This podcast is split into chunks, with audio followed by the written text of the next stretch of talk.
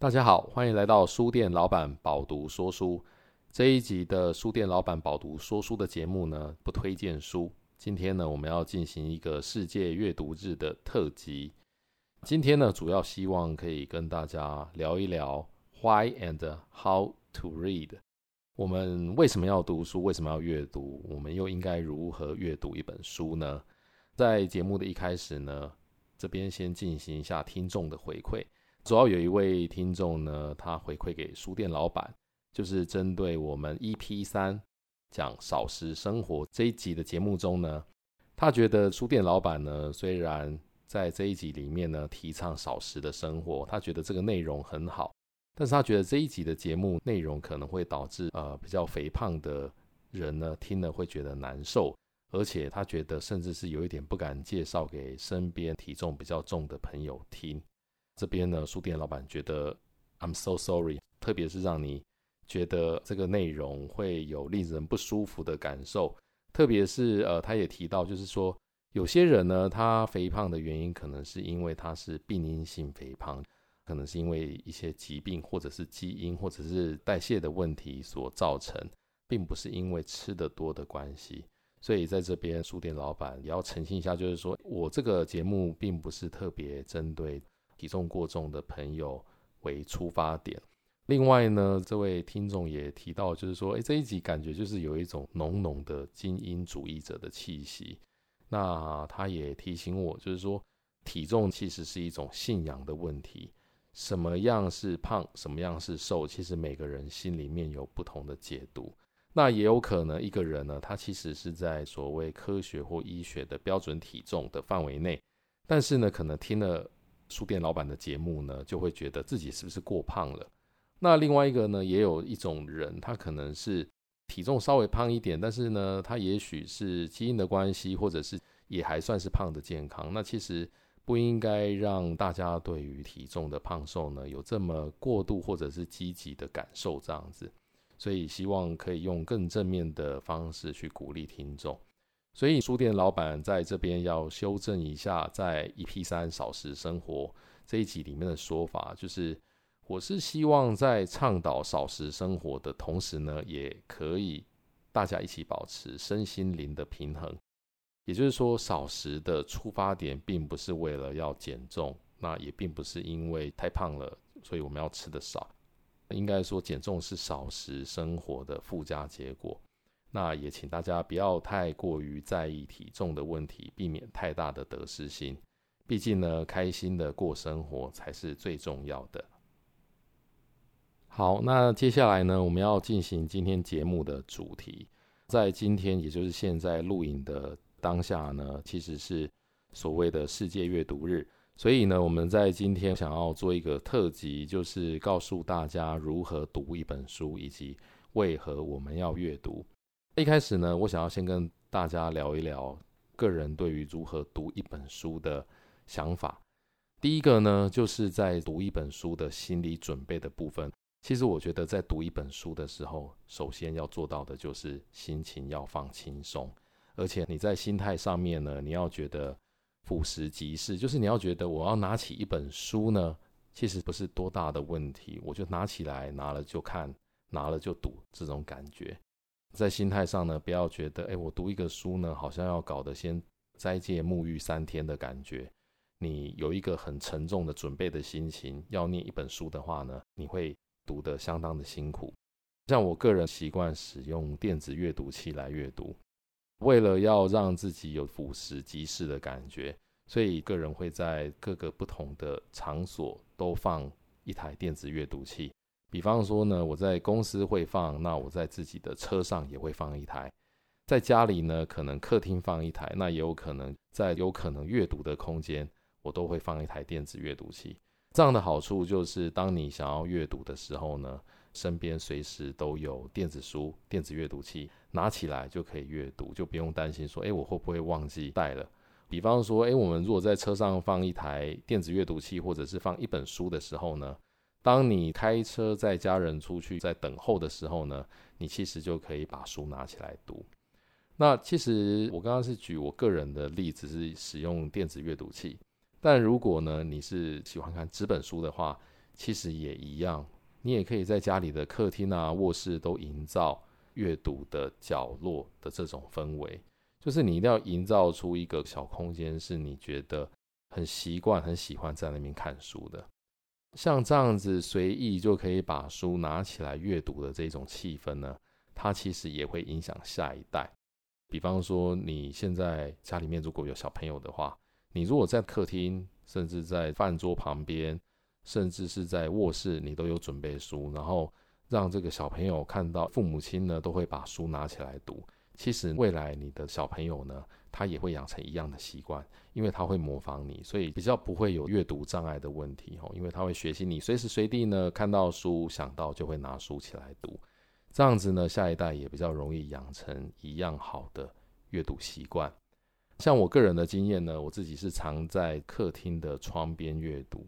为什么呢？因为阅读有的时候眼睛累了，其实可以看一看窗外的景色。那窗外的景色如果漂亮的话呢，你就会觉得，诶，这个阅读它基本上是一种享受。另外呢，在窗边它的光线也比较明亮，所以类似像这样子的氛围呢，你就可以容易把阅读跟愉悦的感受连接在一起，你就会潜意识喜欢阅读。为什么？因为当你跟阅读连接的感受是愉悦的时候，你就会 be willing to do that to reading。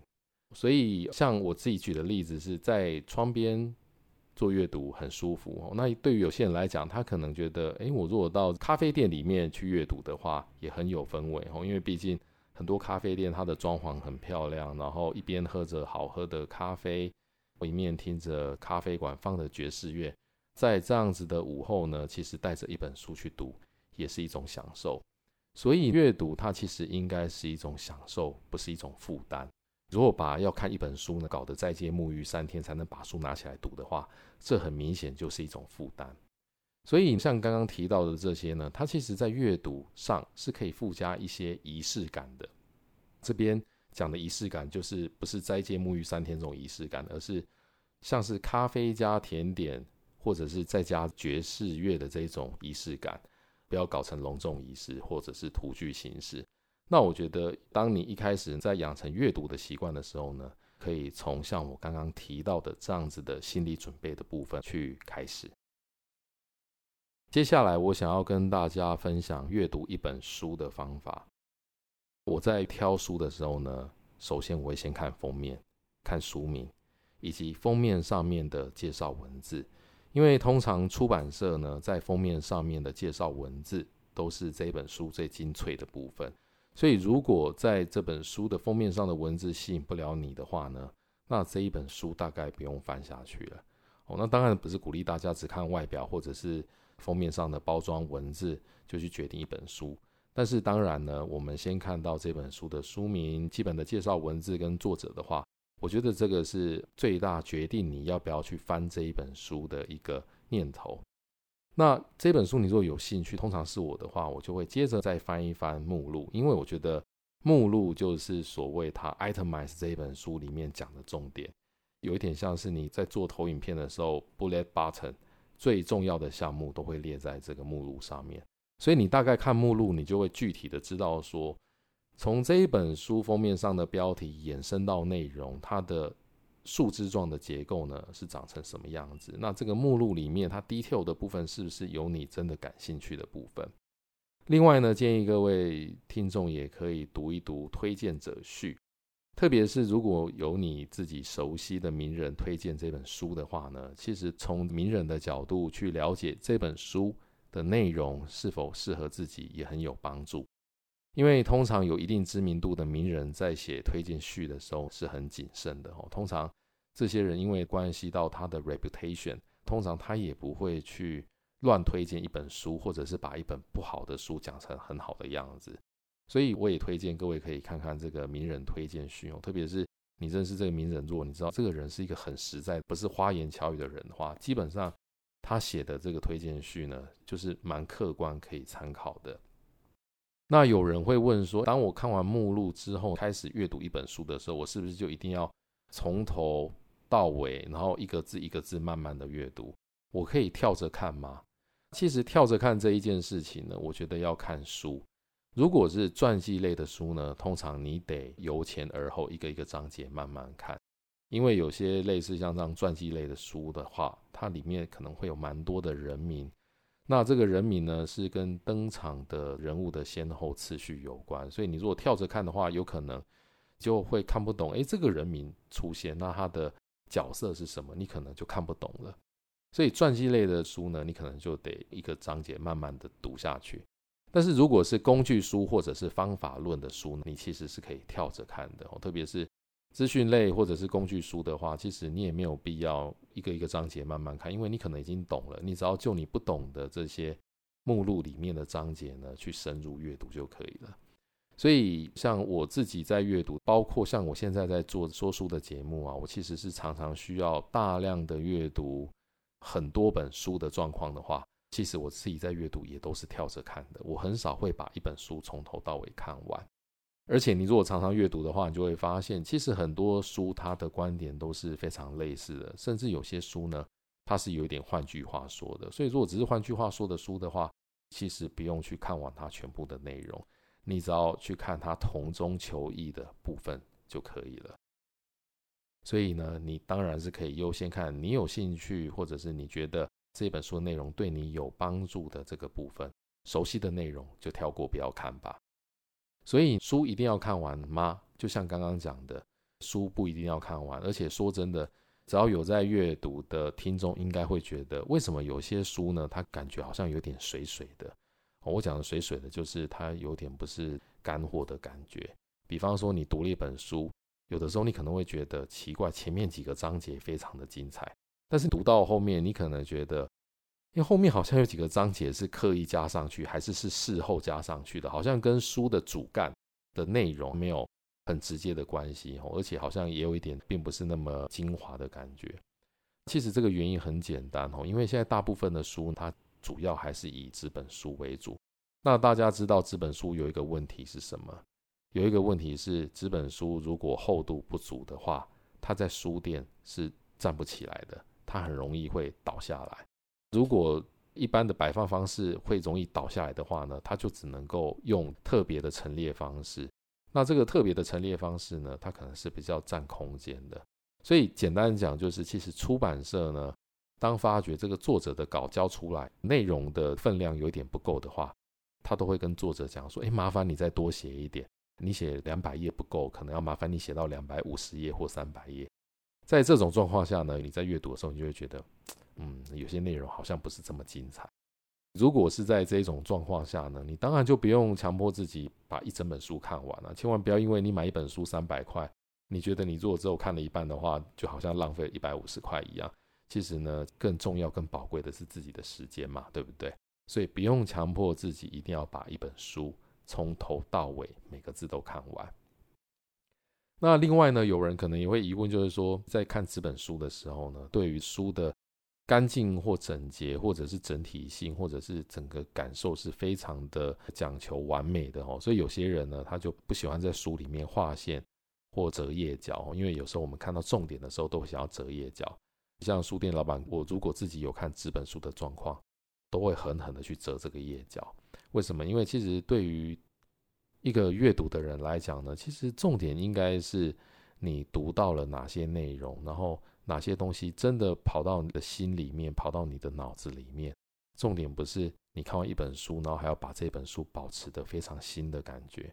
我还听说过，甚至有人他是会买两本纸本书的，一本拿来读，然后一本是拿来放在书柜上面，要让它很好看用的哦。但是我真心觉得，当然如果你买两本书，我也蛮赞成的啦，因为我觉得买两本可以支持这个出版社，可以支持作者，我觉得很好。但是如果不是必要的话，其实我觉得书有一些折痕啊，它反而是很棒的。为什么？因为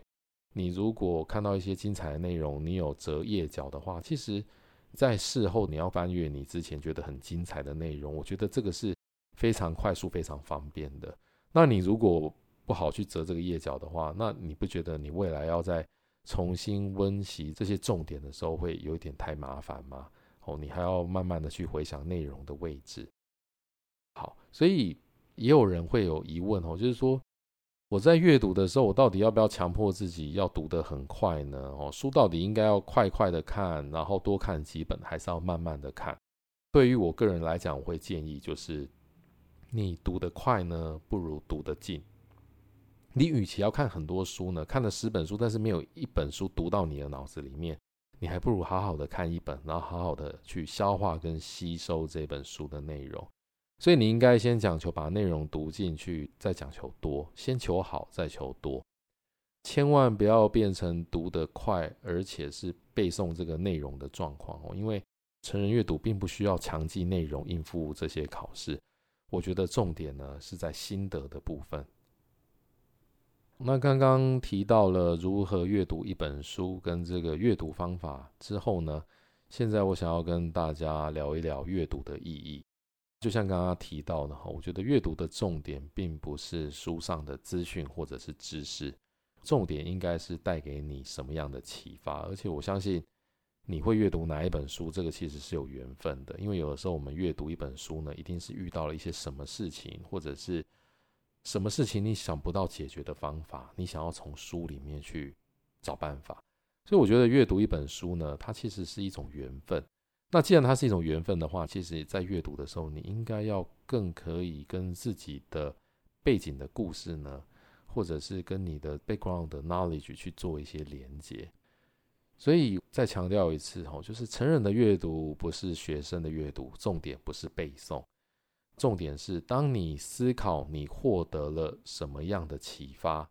那这个启发呢，它其实才有了内化的过程。我真的觉得这“内化”这两个字是非常的重要，所以第一个要请你要尽量把书里面的观点跟自己的人生经验或见解结合。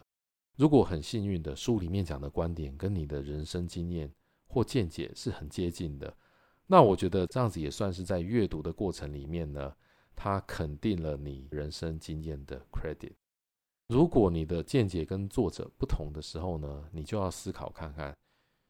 为什么呢？好，为什么我的想法、我的见解会跟作者不同呢？因为有的时候见解不同，并没有对或错的问题，有的时候是时空背景的问题，有可能是你的这个时空背景、你的发生的问题，或者是你对于这件事情的见解是在比较旧的时空了。但是现在在最新的时空背景之下呢，也许他的见解应该要被改变了。所以你要去思考的应该是这些事情。之前的节目我也常提到，有的时候不要太强调对错，而是呢，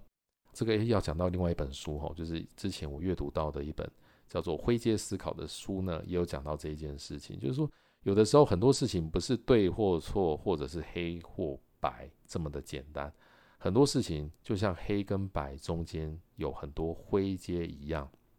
比方说黑跟白中间有。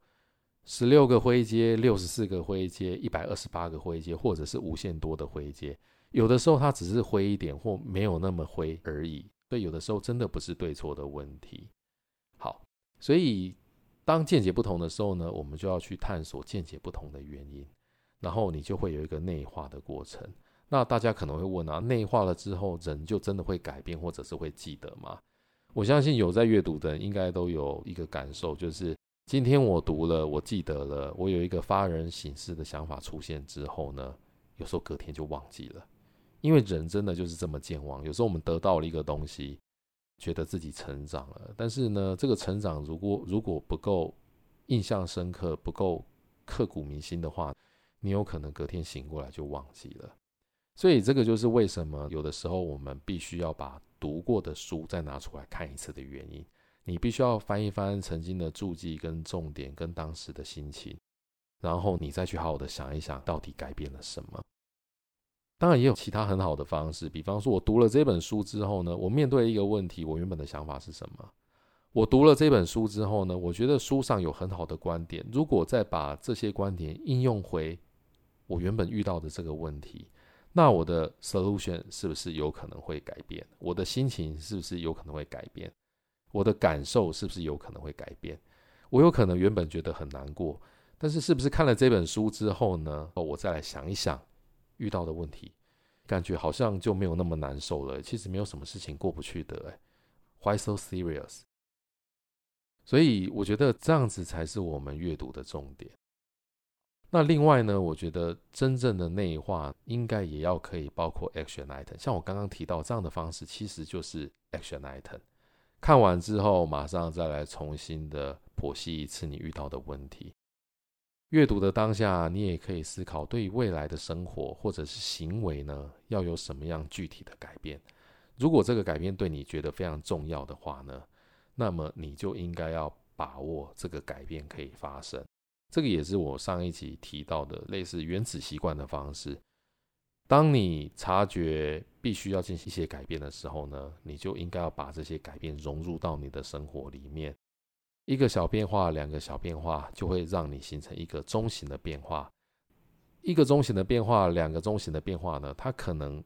叠加在一起，就可以对你的人生产生一个重大的变化。其实这个就跟每天进步百分之一的道理是一样的。你知道每天都可以进步百分之一的话，连续一百天、连续半年、连续一年的话，其实你的人生就可以获得非常大的改进。好，所以刚刚提到了如何阅读一本书、阅读方法以及阅读的意义之后呢，接下来我要针对大家常常会提到的、很常听到的一些在阅读上的疑难杂症呢，提供给大家一些参考的资讯。第一个疑难杂症就是最常听到人家讲的，就是。我也不是那么不爱念书，我也不是那么不爱读书，我只是找不出时间阅读，那该怎么办呢？好，其实找不到时间阅读，那就排毒。这个排毒的毒呢，是阅读的读，就是你就排时间阅读嘛。这个就是刚刚提到原子习惯的时间呐。你如果要排出时间阅读的话，那第一个，你首先要找出你生活当中呢无意义的活动。第一个，你是不是？生活上呢，花了太多时间玩 game 啊、聊天啊、追剧啊、逛街啊、花钱买东西啊，那这些东西呢，你应该好好的思考，对你是加分还是减分？那如果常年这样子下来呢，你觉得这样的生活没有意义，你应该要做一些改变，那你就不要做这些没营养的事情，你可以用阅读来取代。所以第一个呢，就是排挤掉没有意义的活动，然后把阅读排进去。这个就是一种替代式的方式。那你如果找不到可以被替代的活动的话，你也可以排出额外的时间。我举个例子，比方说，现在电子书啊，它都有一个很方便的功能，叫做朗读功能，哦，它就是所谓的 TTS（Text to Speech）。就是像 Pubu 的这个电子书呢，我们使用这个功能的话，就是按下一个 Text to Speech 的功能呢。Siri 就会把这本书念给你听，这样子的好处是什么？这样好处就是，你虽然没有时间可以去替代，但是起码你在举例开车的时候，或者在健身的时候，都可以用听的方式去读一本书。所以，当你在健身、开车，或者是做菜，或者是睡前聆听的时候，你多多少少应该也可以听到蛮多一本书的这个内容。像我有些朋友呢，因为可能眼睛用眼过度的关系，他们也常常都使用所谓朗读的功能，在听一本书。那真的有人是可以从头到尾呢，就听 Siri 把一本书给念完。除了这个以外呢，如果你想要更积极的养成阅读习惯的话呢，其实这边呢，我要再提一次这个我在少食生活的这一集节目里面所提到的。你也可以选择在中午的吃饭时间就不要吃饭，以阅读的方式呢补充精神粮食。这样子的话，其实也是强迫自己空出时间阅读。所以，就像我在那一集节目里面有提到，你每天呢中午只要不吃饭的话，你就多出一个小时的时间可以阅读。这样子每天一个小时的话呢，也有可能两周的时间你就可以看完一本书。好，那两周时间看一本书的话，一个月可以看两本，一年可以看二十四本书。所以你真的没有时间读书吗？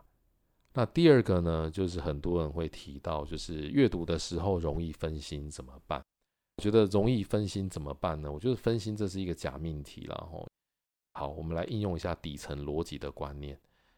你真的是分心吗？还是你不够用心？还是东西不够吸引你呢？所以你阅读的时候容易分心，可能的原因是什么？第一个，你并没有做好要好好阅读的心理准备，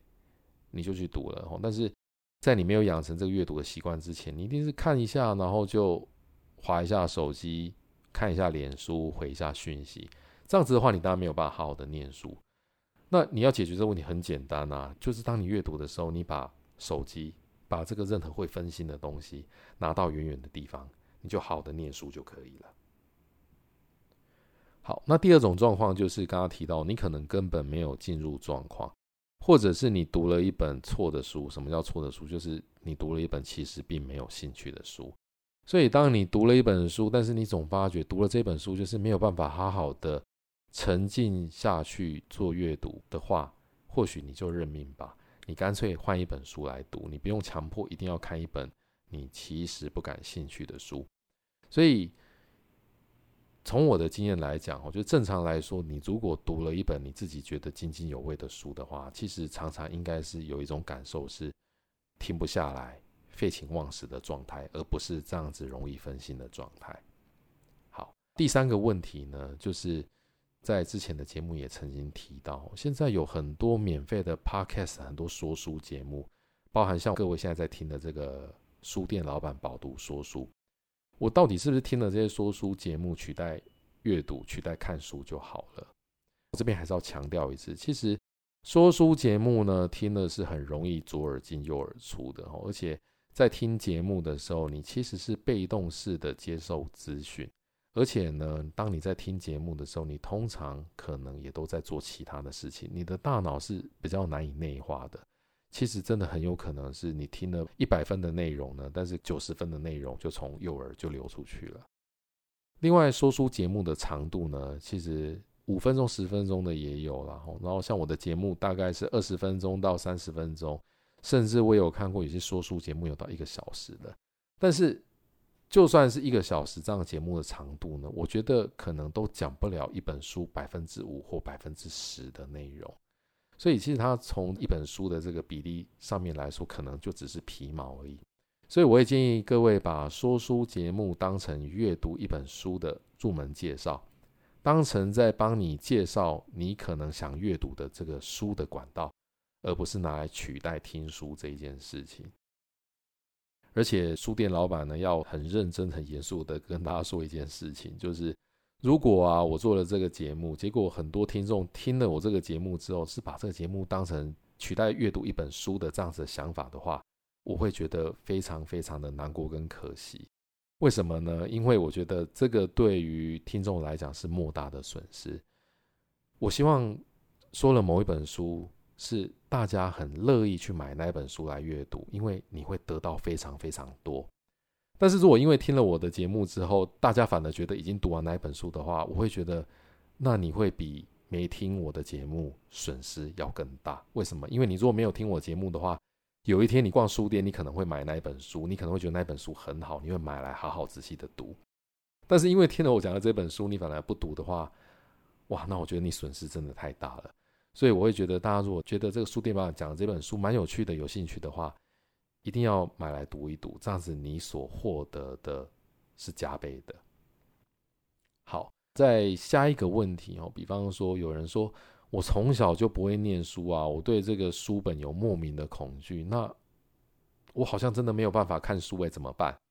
那我觉得很简单哦，就是都长那么大了哦，你还有恐惧？我觉得这个也太夸张了。我觉得第一个就是先对阅读不要有得失心啊，因为没有人跟你比赛，没有人。要在跟你考试这一本书里面的内容哦，然后你也不是书店老板要做说书节目，你干嘛压力那么大呢？所以你其实，在阅读的过程，你要面对的不过就是你自己而已。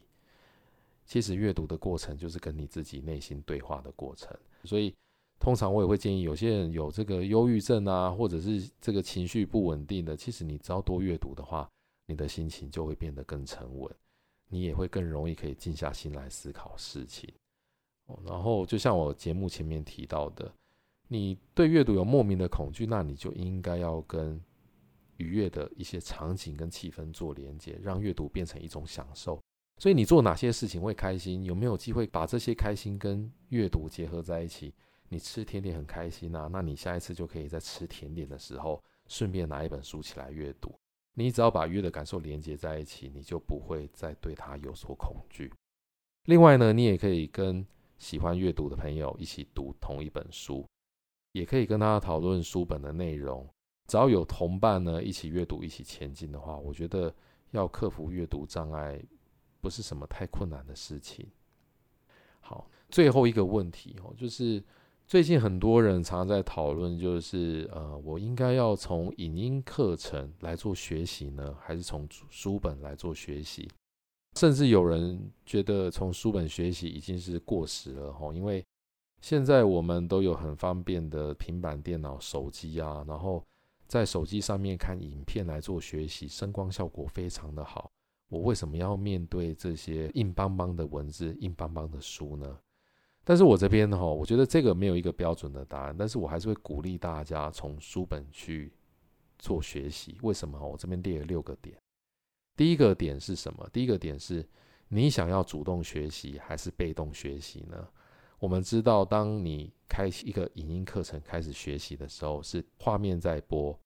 画面主动把他想要让你学习的东西显示给你看，你是被动的接受这个学习的资讯。你觉得是主动学习好还是被动学习好呢？这个是一个很大的问题哦，就是你希望人家喂养给你资讯，还是你觉得你主动学习、主动思考可以得到更多呢？好，那我再问你第二个问题，你觉得学习的速度哪一种快呢？这个我也是在之前的节目里面有提到过。你如果常常阅读的话，你的阅读速度可以变得很快，你可以一目十行。所以，当你想要掌握一种技能、掌握一个特定领域知识的话呢，看书学习是很快的。为什么？你只要把六七本特定领域的内容呢摆在桌上。然后呢，你可能可以花一整个下午的时间呢，就把那六七本书的精华部分翻完。我想请问你，你有可能在一个下午的时间，把六七门课的这个影音课程一个下午把它给看完吗？我觉得不可能。好，那我再请问各位第三个问题：书很容易就可以重新拿起来翻，我想问你，影音课程可以吗？你当然也可以说可以啊，影音课程我随时想要看的话。我可以把影音课程拿起来看啊，但是我觉得这是一种感受上的问题。不管是电子书或者纸本书，你其实真的很容易手拿起来，然后你就开始翻了。可是我想问大家，你买了很多的这个影音课程，你看过一次之后，你会再看第二次或第三次的机会吗？我觉得机会非常的小。为什么？因为你会有一个想法，就是看这个影音课程呢是非常花时间的哦，你可能。看了好几个小时，得到了这些知识或资讯，所以你会觉得你要再把它重新拿出来再看一次呢，是一个大费周章的事情。但是书呢，它的好处就是很轻快的感觉，你可以很快速的就可以把之前看过的东西拿出来再翻一翻，不用再去找那个课程。为什么？因为当你再把它打开来看这个课程的时候呢，你其实是很难知道你之前看的资讯。在什么部分？哪些资讯是你应该要重新温习的部分？第四个，我想问大家，就是知识的密集度哦。那我觉得这个基本上没有什么好争论的。一个很明确的事实就是，其实很多课程呢，它都是从一本书截取里面的一些重点，把它做出来的。所以，如果一本书的资讯呢，有二十万个字、三十万个字的话呢，一门课程可能只占不到其中一半的资讯。再加上我刚刚提到的阅读速度的问题，跟你要看完影片需要的时间呢，很明显的，你阅读的知识密集度是高过于你看影音课程学习的。好，那在下一个点，我想问大家：你阅读的时候，你可以掌握主动的停顿跟思考。但是你在看影音课程的时候，你有没有这样的余裕呢？我相信有在阅读的，应该有一个感受哦。当我看一本书看到一些段落的时候，你有时候你会需要停顿下来思考半分钟、一分钟，甚至是呢，你可能必须要暂时先把书本合上，好好的去思考。嗯，我现在看到的这这个段落呢，跟我之前的想法非常的不一样。那